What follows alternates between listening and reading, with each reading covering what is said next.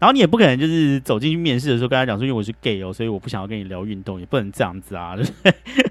所以说那个时候就是在在找工作的时候，其实这件事情就是一直对我来讲，就是算是压力比较大的一件事情。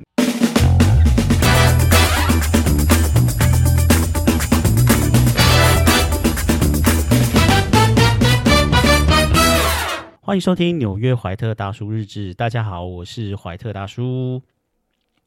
今天是我 podcast 的第五集，太感人了，太感人了，耶！然后呢，另外还有一件一个好消息，就是我的 podcast 现在累积的收听次数已经突破了一百次，拍拍手。每一集都要拍手一下，虽然这个这个一百次不是单集一百次啊，就是前面的四集累积起来已经超过一百次，而且这个呃播听次数的一百次里面，可能有差不多十次到二十次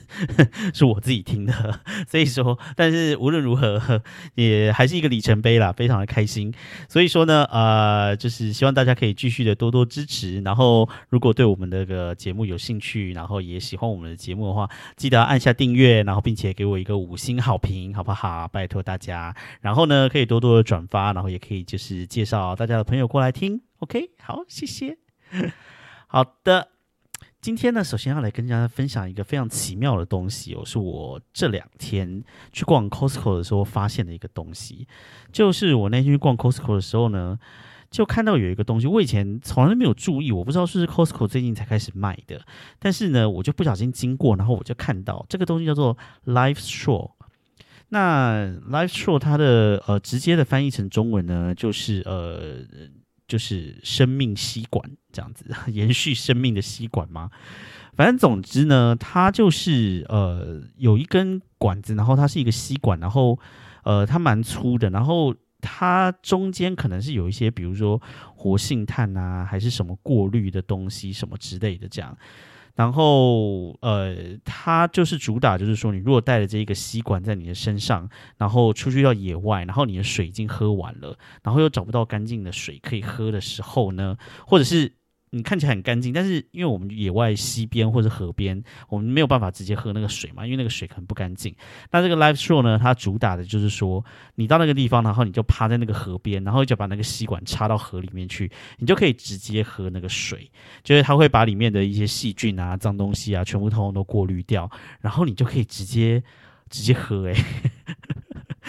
就是哦，我觉得这个这个这个产品还算是蛮神奇的。我我我我我自己在看的时候，我想说，如果我带着这个到野外去的话，我真的感觉是趴直接趴在小溪边或者趴在湖里面就吸那个水来喝嘛，我好像也是不太敢呢。我记得我小时候啊，然后因为我是住在那个三支嘛，就是蛮乡下的地方，然后三支就是有靠山有靠海。那我我印象就是小的时候会跟着家人还是跟着邻居一起去爬三支附近的山，那。我现其实那个我我的印象就是说，呃，有几次我们爬到就是比较山里面的时候，然后那个地方可能很很山上的地方，然后就会有一些山泉水，或是有一些从山里面渗出来一些什么岩石的水什么之类，然后那个时候就是大人就会说那个水是很干净，可以直接喝的。这样，我现在长大以后想起来。我在想说，如果我现在去爬那个山的话，我还敢直接喝那个水吗？其实我也是蛮不确定的。但是可能以前的环境没有像现在被污染这么严重。这样讲好像也不对，就是有一些地方好像是，其实现在环境保护做的比较好，以前环境保护做的也不好。但是我也不知道啊。总之就是，我如果现在到野外去的话，我好像也不是很敢，就是直接喝生水，耶，就是那个水，其实就是直接。就算是看起来再干净的山泉水，我可能也不太敢直接喝。然后哦，对，所以说这个这个 Live Show 呢，就是它的那个那个产品上面的照片呢，它就是 有一个人趴在趴在一个类似小溪旁边这样子，然后就把这个吸管插到里面去，然后直接吸那个水起来喝。我回来之后，其实我对这个产品是蛮有兴趣的，所以我就是上网去 Google 了一下，然后我也去 YouTube 上面找了一些影片，然后有人就是把这些这个 Live Show 呢拿去做实实测，就是说用很脏的水，然后先去用显微镜去看，然后呢再把那个水就是通过这个 Live Show，可能就是把它吸起来，然后吸过 Live Show，然后经过那一些滤芯啊，那一些 filter 之后呢，再把那个水放到显微镜下面去看，就就看到里面的一些什么细菌什么都不见了，所以他们是。说这个可能过滤过之后是应该是可以喝的水啦。不过我在想说，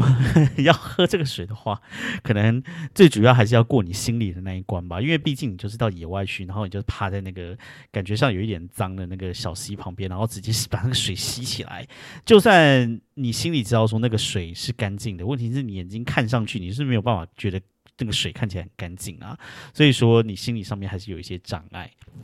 不过话说回来，因为它叫做 live show 嘛，所以说 应该是真的是等到你就是到了一些比较极端的时候，就是说你在野外真的已经就是可能要到野外求生的地步，你可能才会去用那个 live show 来喝水这样子。一般来讲，我们如果去比较短的一些践行或是爬山的话，应该是会带着足够足够的水啦。所以我想这个 live show 可能就是这就是真的是一些这种紧急救生救生救生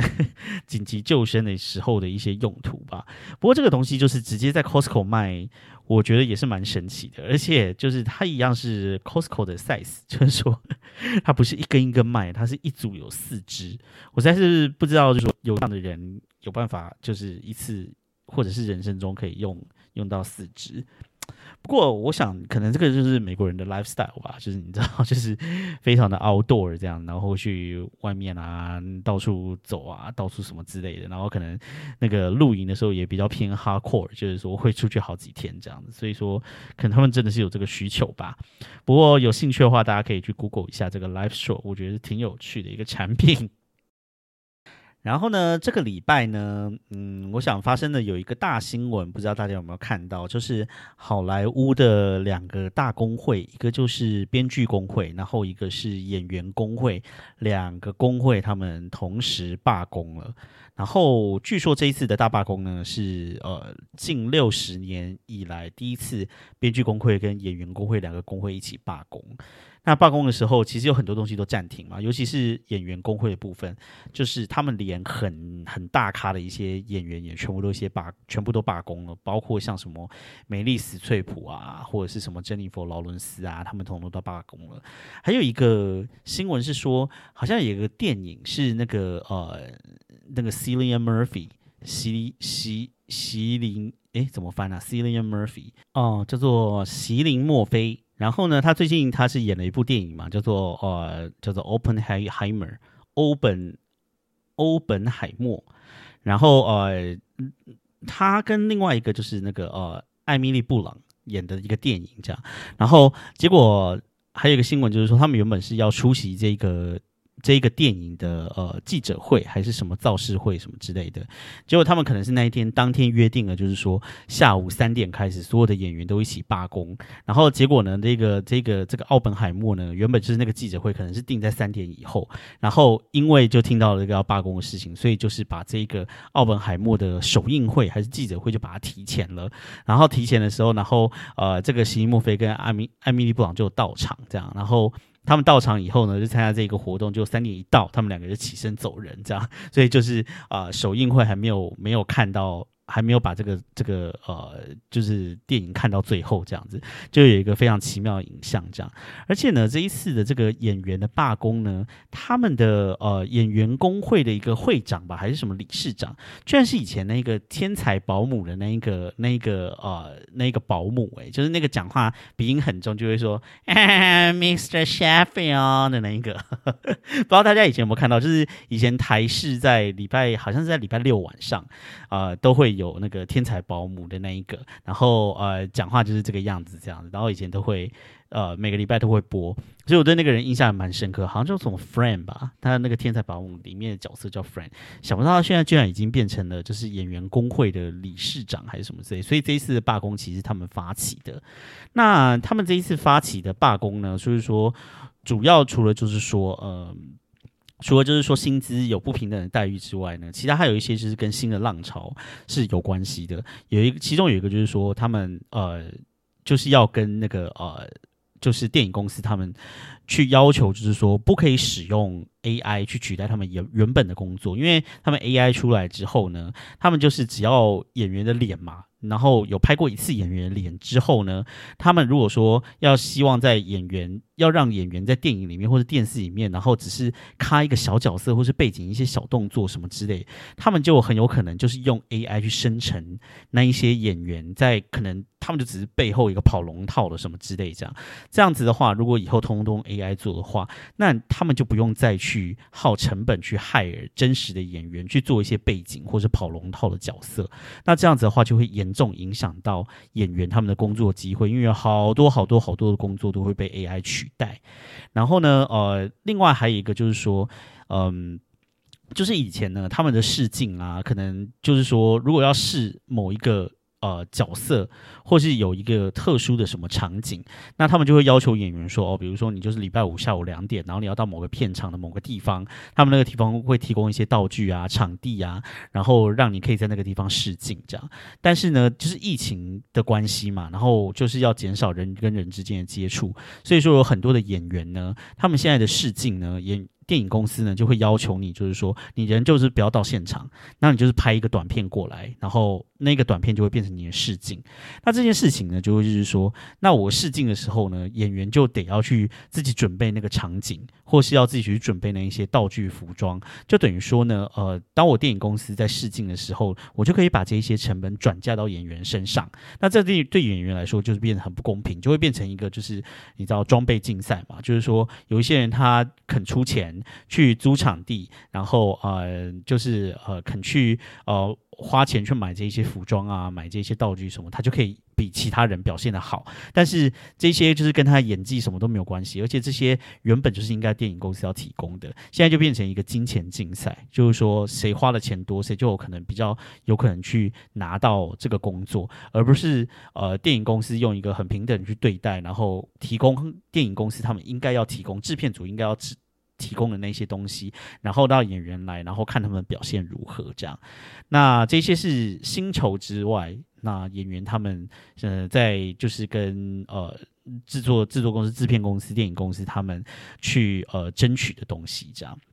那这一次啊，据说是说在好莱坞那个地方影响挺大，就是整个。电视电影工业可能会因此而停摆。不过我看到他们诉求之后，因为我一向都是觉得要罢工就罢工嘛，就是劳工的权益就是要自己争取。呃，罢工的话，我是永远都支持的。所以说，嗯，没有电视看就没有电视看，没关系。我是希望就是说，呃，不管在任何的领域，那大家都可以得到一个比较好的对待，这样啦。嗯，台湾的话，我觉得就是一个非常非常资方的一个地方，这样。然后台湾每次罢工的时候，不知道为什么舆论风向大家都是站在资方那边。但是其实台湾每次罢工呢，我都是希望那些劳工可以获胜，包括以前的呃台铁罢工啊，然后还有一些那个呃后来的长荣罢工啊、华航罢工啊，我从来都不觉得劳工是贪婪的，就是说，我觉得你。你劳工可以出来争取，我觉得对于劳工权益都是一件好事。我永远都不会不会觉得劳工是贪婪，因为劳工本来就是应该要贪婪的。因为劳工原本在资本那个什么，在呃在公司面前，在资方面前就是弱弱势。如果劳工还不贪婪的话，那自己的权益就会永远都被吃掉。所以我说，我觉得劳工呢是永远都有资格，而且应该要联合起来对资方贪婪，这是我本人的立场。所以说，我自己是。没那个种，就领导大工罢工还是怎么治？毕竟我就是一个 chicken chicken，我就是一个胆小鬼。但是呢，啊，如果有人要罢工的话呢，我就是觉得你们有勇气又罢工的话，我就会支持你们，我绝对不会去谴责他们什么直接罢工。哎，我觉得去谴责罢工的人也是很奇怪啦。Hello Hello，好，刚才呢就是呃转场的时候。我还是把冷气打开了，因为真的好热，而且我你知道我在录音的时候必须要把这个耳机带上来监听，然后耳机戴上以后呢，我整个头呢就很像被就是整个被铐住一样，好像戴了一个那个孙悟空的那一个金箍咒那个感觉。我就觉得真的好热哦，所以我一定要把冷气打开。但是我上一集有讲过，就是我的冷气比较旧一点，所以呢，冷气听起来就有一点像就是。拔掉了呃消音管的摩托车，所以你应该会现在听到后面就是有一个 哒那个声音，那个背景音。好啦，就是你知道纽约夏天就是两个月过去了就好了，然后大家就不会听到这个声音了。然后这两个月哈真的太热了，就让我开一下冷气，真的哦，好好好好好，继续继续。然后呢啊，我要讲的是我我刚才要讲什么哦，我呃好。我要讲哦，对对对对对，好莱坞演员罢工。我讲到这个好莱坞呢，我最近是看了一个呃美国的一部喜剧，然后我个人是觉得蛮好看的，想要可以推荐给大家。这一部呢叫做《Ted Lasso》，然后中文叫翻成泰德拉索错棚教练趣事多。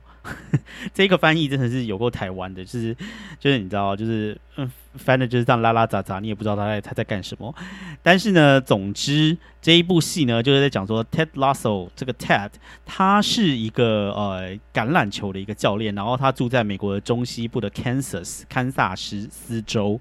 然后呢，不知道为什么呢？他就被一个英国的足球队，就是一个 soccer team，这个地方讲的这个足球队是呃，就是真的踢的那个足球哦。然后，但是 Ted Lasso 他在 Kansas 呢，他打那个是美式美式的那种橄榄球，那种 football American football，就是会穿护具然后穿头盔的那一种。然后，居然被一个在伦敦的一个球队把他聘过去当成总教练。至于说为什么这个伦敦的这个队要聘他过去当总教练呢？是因为这一个球队的老板呢，她是一个呃中年的一个女强人，然后刚跟她的前夫离婚，然后呢，这个球队原本是她的前夫的，后来在离婚的时候，这个球队就归她。然后呢，因为她非常的恨她的前夫，然后她知道说她的前夫呢，就是是一个就是呃。非常非常足球狂热的人，而且这一个球队呢是他唯一在乎的事情，所以他呢就决定呢要搞垮这个球队，然后来报复他的前夫。所以呢，他就从美国的中西部的 Kansas 呢聘了 Ted Lasso 过来。但是呢，Ted Lasso 呢，因为他是一个美式足球的教练，所以他对于这个足球呢，就是一点点的这个知识以及一点点的经验都没有。觉得里面你就他就会一天到晚就会问说，哦，到底有几个人上场啊？然后哦，就是你知道哦，英国的这个联盟有哪一些啊？有什么队啊？什么之类的，也完全不懂战术或什么之类的这样子，所以就是还蛮好笑的。不过呢，这一部戏呢，嗯，就是他，因为你知道喜剧嘛，喜剧的那个呃设定，有的时候就是会比较夸张一点。不过呢，呃，这 Ted Lasso 呢，在里面呢，他就是一个呃非常呃带给人一个乐观的，然后有一点美国中西部土里土气的这种乡土感这样子，但是他人却非常的乐观，然后非常的温暖，然后非常体贴其他的人，所以说整个。这个整部戏的这个基调呢，其实基本上是比较振奋人心，而且是比较温暖的感觉的。而且这个里面的人啊，其实并不是像那个心灵鸡汤一样，就是每个人都正面的不得了的这种感觉。其实里面的每一个人都有每个人自己生活上的问题。像 Ted Lasso 他本人呢，其实是呃跟他的。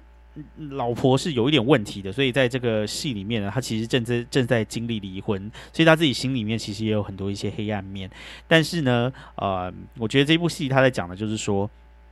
他就是会用一些比较正面的基调，然后会用比较正面的方法去诠释人生的一些难题，这样。然后里面每个人也都是非常的温暖，但是这个温暖呢，又不会让你觉得说是呃心灵鸡汤的温暖这样子。所以说，我觉得是一种比较大人成熟的温暖，这样。然后有的时候还是会有一些笑点，所以是蛮推荐的。那至于说这一部戏里面的笑点呢？其实它很多很多的东西都是，因为它本身就是一个体育的喜剧嘛，跟体育有关的喜剧，这样它至少就是会有两个，就是英国的足球跟美国的 American football 这两个就是一定会有这样。然后呃，反正美国人呢，他们就是对于这些运动文化呢，已经融入了他们生，就是融入了他们生活的日常当中，这样，所以在他们的对话里面，就是永远都会有一些这种哦，那哪一个球星或者哪个教练什么时候讲了一个什么之类，或者他们开玩笑的时候，都会用一些美国的球队，或是他们在讲什么什么东西的时候的个梗啊，都会是一些运动或者体育的梗，不管是英国的或者是美国的这样。那对于像我这种就是从台湾来的，嗯，其实这些梗就是完全都不懂，因为我也没有在关心 这这些东西嘛。所以说，有的时候看一看看一看，就想说，哎，里面有的时候他们就是看到某一个人的时候，还会就是这样，哇，就是好像见到大明星一样。我还得要想说，哎，这是谁啊？然后停一下，然后去看一下，这样他到底是谁？这样子，因为实在是对这些体育的东西太不熟了。然后我就是在短短的一两个礼拜以内就把它的三季全部都标完了。然后它每一季其实都第一季是十集，第二集跟第二季跟第三季都是十二集。所以说，呃，我我就是两个礼拜之内就把它就是三季就全部都都标完了这样。然后的确是还蛮喜欢的。他在去年跟前年其实都有得到艾美奖的最佳喜剧。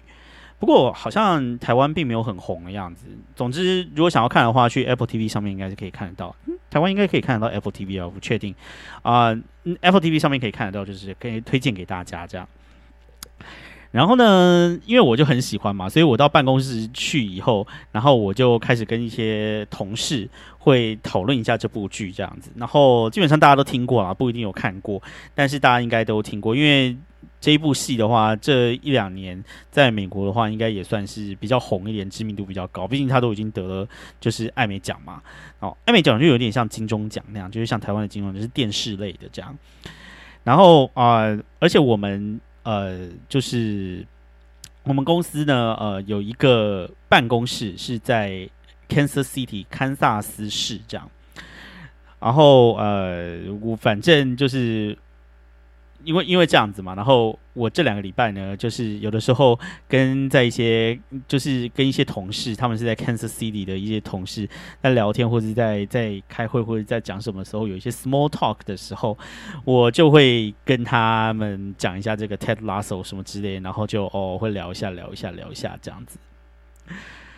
不过呢，啊，我觉得刚才有提到，就是说，就是这个体育文化是深植美国人心的这件事情哦，我想要就是拉出来跟大家聊一聊，因为我觉得呢，这个这个东西啊，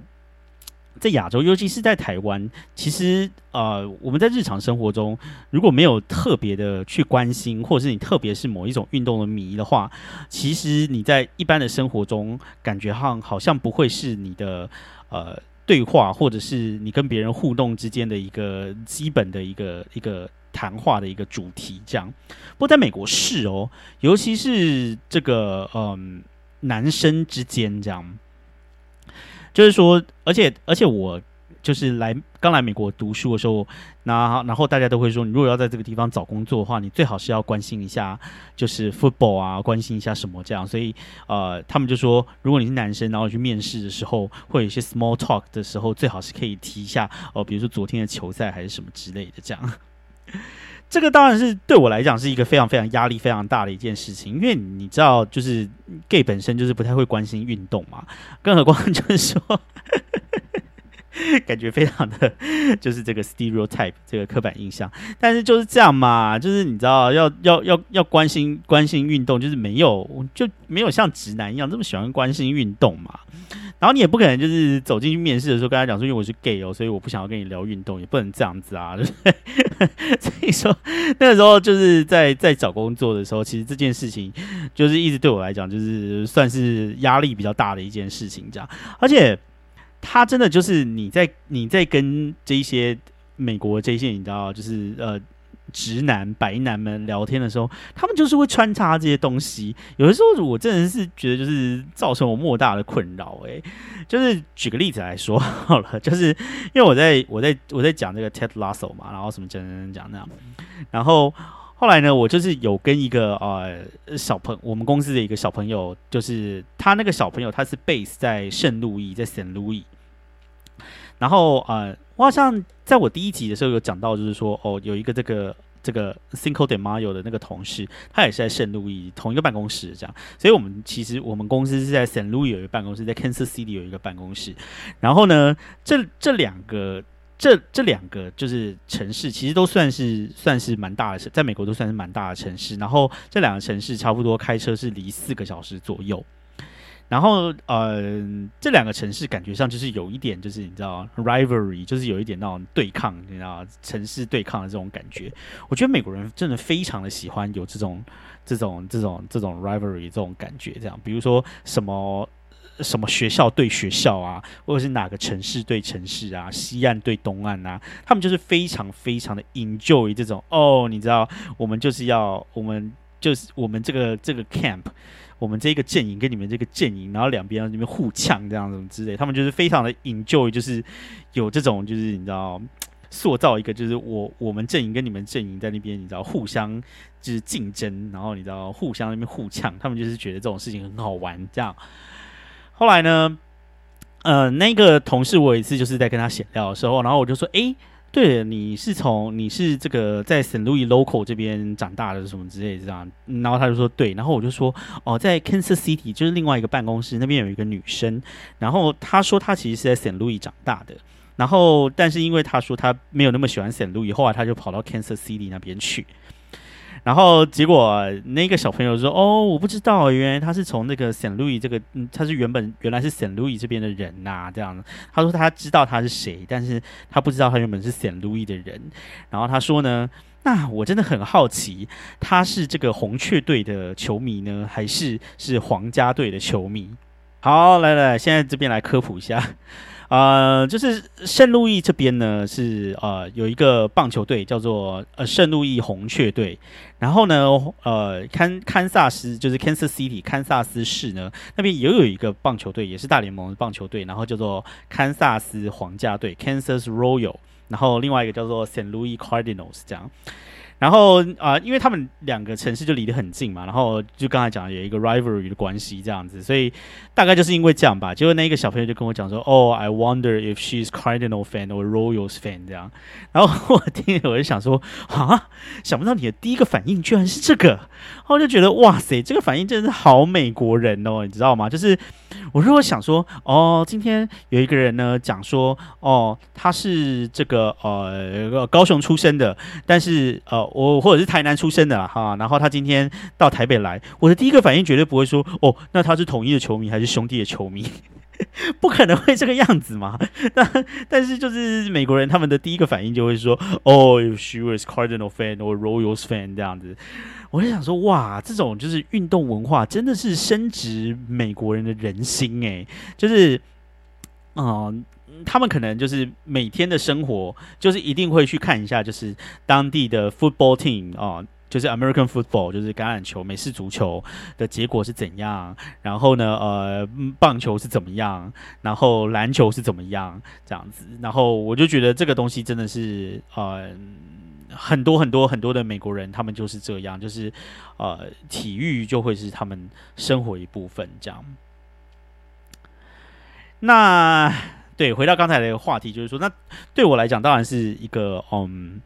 就是压力很大的事情啊。不过就是因为你知道，我现在后来就是没有在找工作之后，其实这件事情就是也离我比较远了，然后也不会对我就是造成什么困扰。那我就是还是回归嘛，就是说我也没有说特别的喜欢看哪一个哪一种球球赛。有啦，有比较喜欢看网球啦。我我想好多好像很多 gay 都很喜欢看网球，我也不知道为什么。而且就是以前比较在疯网球的时候，看了蛮多网球，然后后来发现就是说很多网球球迷都是 gay，我不知道有没有。其他一些比较就是你知道比较主流的运动是不是这样？因为比如说像美国的四大运动就是 NBA 嘛，就是篮球，然后 Major League MLB 就是大联盟，NFL 就是 American Football，然后还有一个 NHL 就是这个 Hockey 冰上曲棍球，这四个是最主流的，在美国最主流的四大的职业运动这样。那呃，我就我就是不知道，就是说有没有真的就是。从小就很喜欢这些运动了。给如果有的话，请介绍给我认识认识。应该是算是会关心的话，可能是个阳光男孩这样子，可能就是比较合我的胃口，或许可以有一些发展。我大概讲什么？不是，我要讲的不是这个。好好。总之呢，嗯，这件事情其实我刚来到美国的时候，其实我有一阵子呢，有尝试着想要融融入融入这件事情，因为大家就是在讲说，哦，你来美国这个地方，你一定要看 football，你如果没有来看没有看 football 的话，你就是没有融入美国文化什么之类的这样子。然后因为那个时候就是，嗯，你知道来的时候，然后就会想说，哇，我一定要，你知道，都已经来到这边了，我要 enjoy 各式各样的文化什么之类的，我一定要就是什么东西都要 try once 这样子。后来呢，我就记得我二零一五年那一年来的嘛，然后后来那个呃二零一五年来，所以我在这边看到的第一个 Super Bowl，Super Bowl 就是他们的美式足球每年的决赛这样，然后那个那个 Super Bowl 呢，就是是。全世界世界上所有的电视节目里面，广告费最贵的就是在这个 Super Bowl，因为它的收视率就是真的非常的高，可能在美国啊，可能会有可能百分之四五十的收视率吧，就是是非常夸张的一个收视率，这样，所以自然的他们的这个广告也会卖的非常的贵。然后我就记得我第一年来的时候，因为 Super Bowl 每年是会是在差不多二月左右。然后我就记得那个时候到 Super Bowl 的时候呢，他们在在 Super Bowl 之前就会，呃，就会各个地方一定会开一个那个赌盘，然后那个赌盘呢，就是它上面横的会。乱数的写一二三四五六七八九，比如说哦零一八六四七什么之类的这样，然后直的也会有一二三四五六七八九，但是就是乱数这样。然后呢，你这样子一直一横的话，就是会有零一二三四五六七八九嘛，十个数字，然后横的也是十个数字，十乘以十就是会有一百格。然后这个一百格呢，他们就是可以在每一格里面下注，然后那个下注呢，就是说你每一个。Quarter 就是那个美式足球，总共会有四个 quarter。你每一个 quarter 结束以后呢，它的两队的比分的个位数是多少？比如说你是三十七比二十五，那就是七跟五的那一个那一格的人就赢了这个钱，这样子哦。然后第二个 quarter，比如说什么什么二十三比二十八哦，什么之类的这样哦，就是那就是三跟八的那一格就是会赢钱这样。那个基本上就是就就是就是这个这个赌盘，这个这个东西其实呢，我我记得。就是我，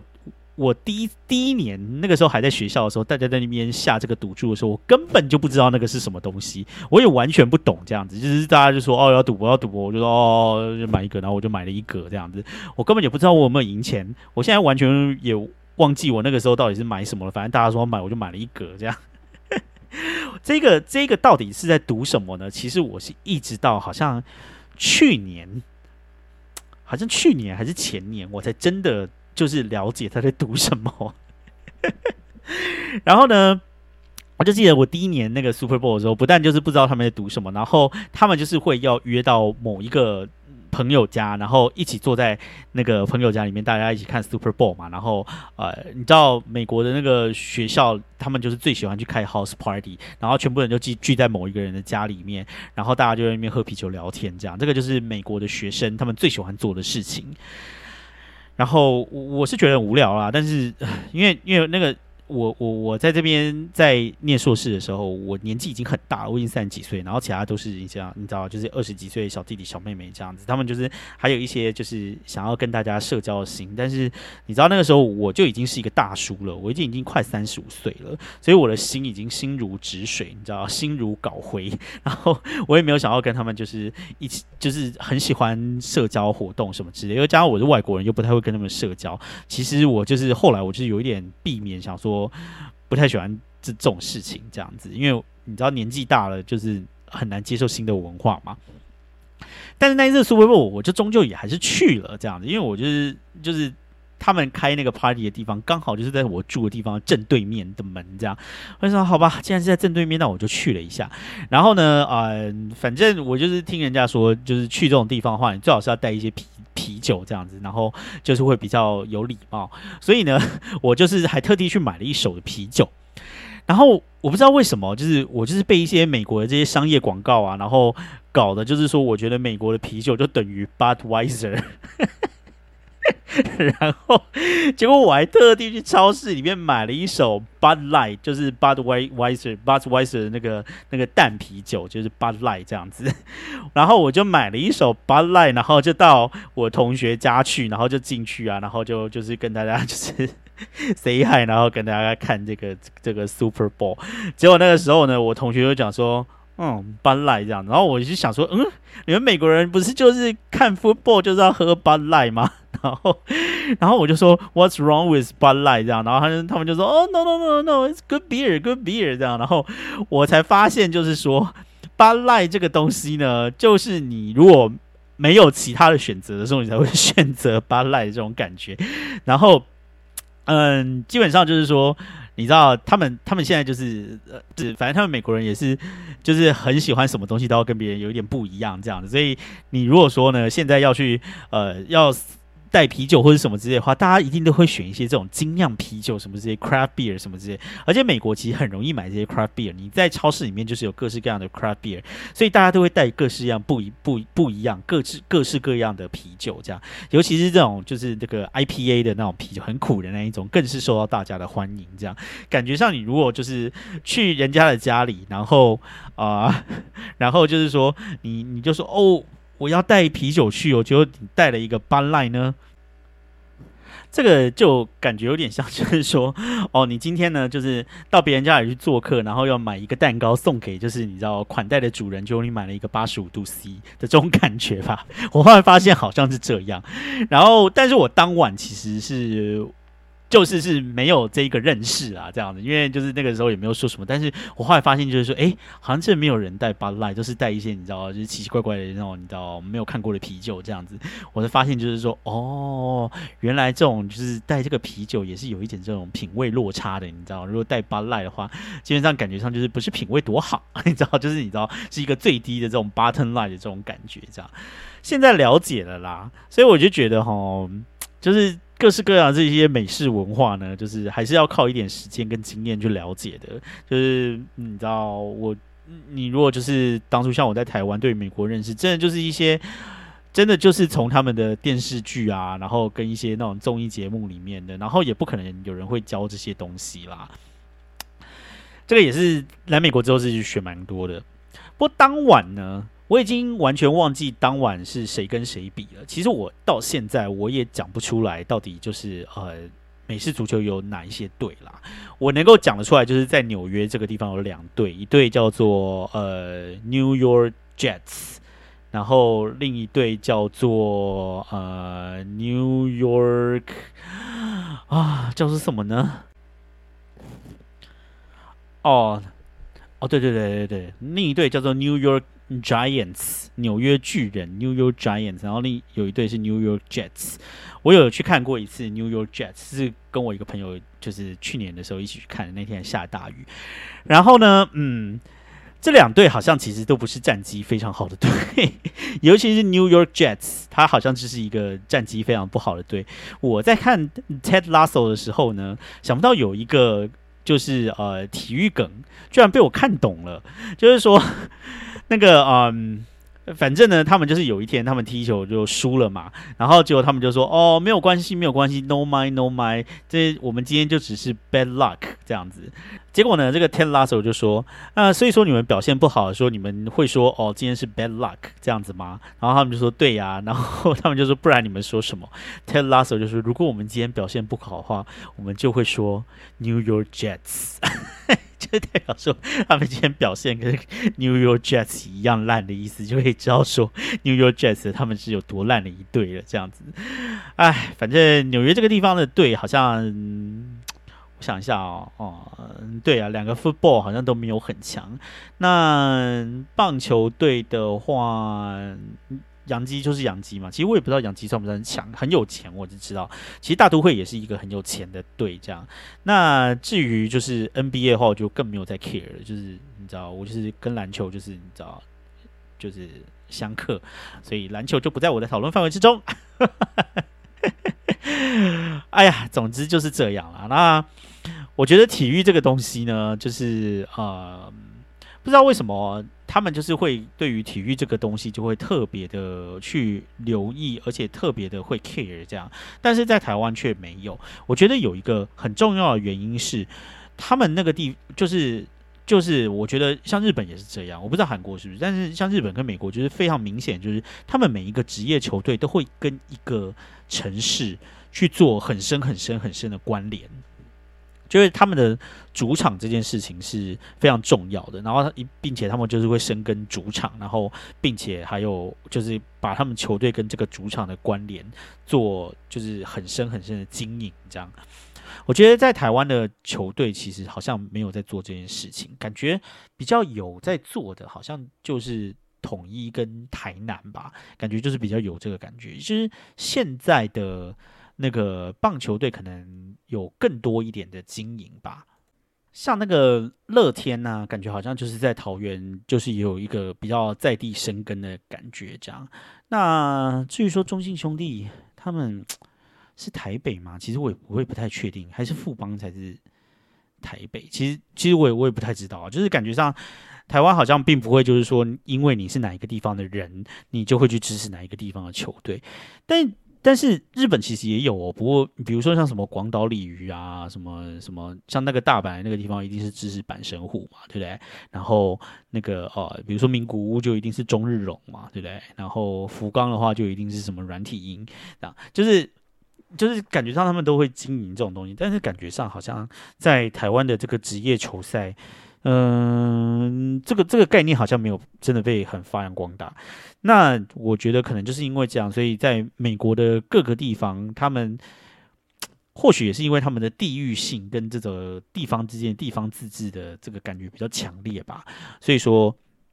他们每一个不一样城市、每一个不一样州的人，就会寻找他们自己这个州或这个城市的认同。就是不是有很多人都讲嘛，美国是不一样的州，就好像两个不一样的国一样。其实有一点道理的，就是他们就是每个州不一样的州之州跟州之间，其实有的时候是差异蛮大的。这个，这个就是。我觉得他们的差异大是各方面的那种什么制度啊、税啊、政府啊什么这些，通通都是完全不一样的。就是其实差异真的是蛮大的，可能要实际住在这边一阵子之后才会了解吧。刚来的时候你就会觉得好像到处都差不多，但是后面你就会觉得就是好像是会有一点的差，尤其是税的部分，就是说买东西呀还是什么之类的这样。好吧，我我想今天大概就是讲到这边吧，想要跟大家分享一下，就是一些就是呃。在美国的一些这种运动的文化，对我们这些外国人来说，可能还是蛮难以理解的。但是有的时候想想，其实也是挺有趣的。而且就是在这个地方，如果你想要关心运动啊，就是永远都会有各式各样的东西可以看。我觉得这个也是一个很好的地方，就是呃，你你你今天晚上如果真的想要去看球赛的话，就是有可能会有篮球啊，也有可能会有棒球啊，也有橄榄球，就是都是在不一样的。一年的不一样的时间点，其实都会有不一样的联赛。你如果想要光是你看不懂没有关系，你就可以到那些球球场去感受一下它的气氛，然后去看一下它的那个你知道球场有多大啊，然后它里面所营造的那个球迷的感觉啊，其实我觉得都是非常值得一看的，可以很推荐给大家这样。好啦，今天就大家大概跟大家聊到这边喽。其实今天好像有一点没有主题，就是只是跟大家闲聊一下。那其实未来也是这样了。我原本开这个节目就是想要跟大家闲聊而已，好像也没有没有很想要有很很强的主题感。如果说遇到我就是真的很关心议题的话呢，再跟大家就是比较深入的探讨。否则的话呢，就是基本上就是会以这种闲聊的方式，每个礼拜来陪伴大家喽。那再次再次呼吁，如果喜欢的话呢，记得帮我在。在那个呃 p o c k e t 上面评五星好评，然后按下订阅，然后也可以分享给你的朋友，让大家一起来听一下。那我们就下个礼拜再见喽，拜拜。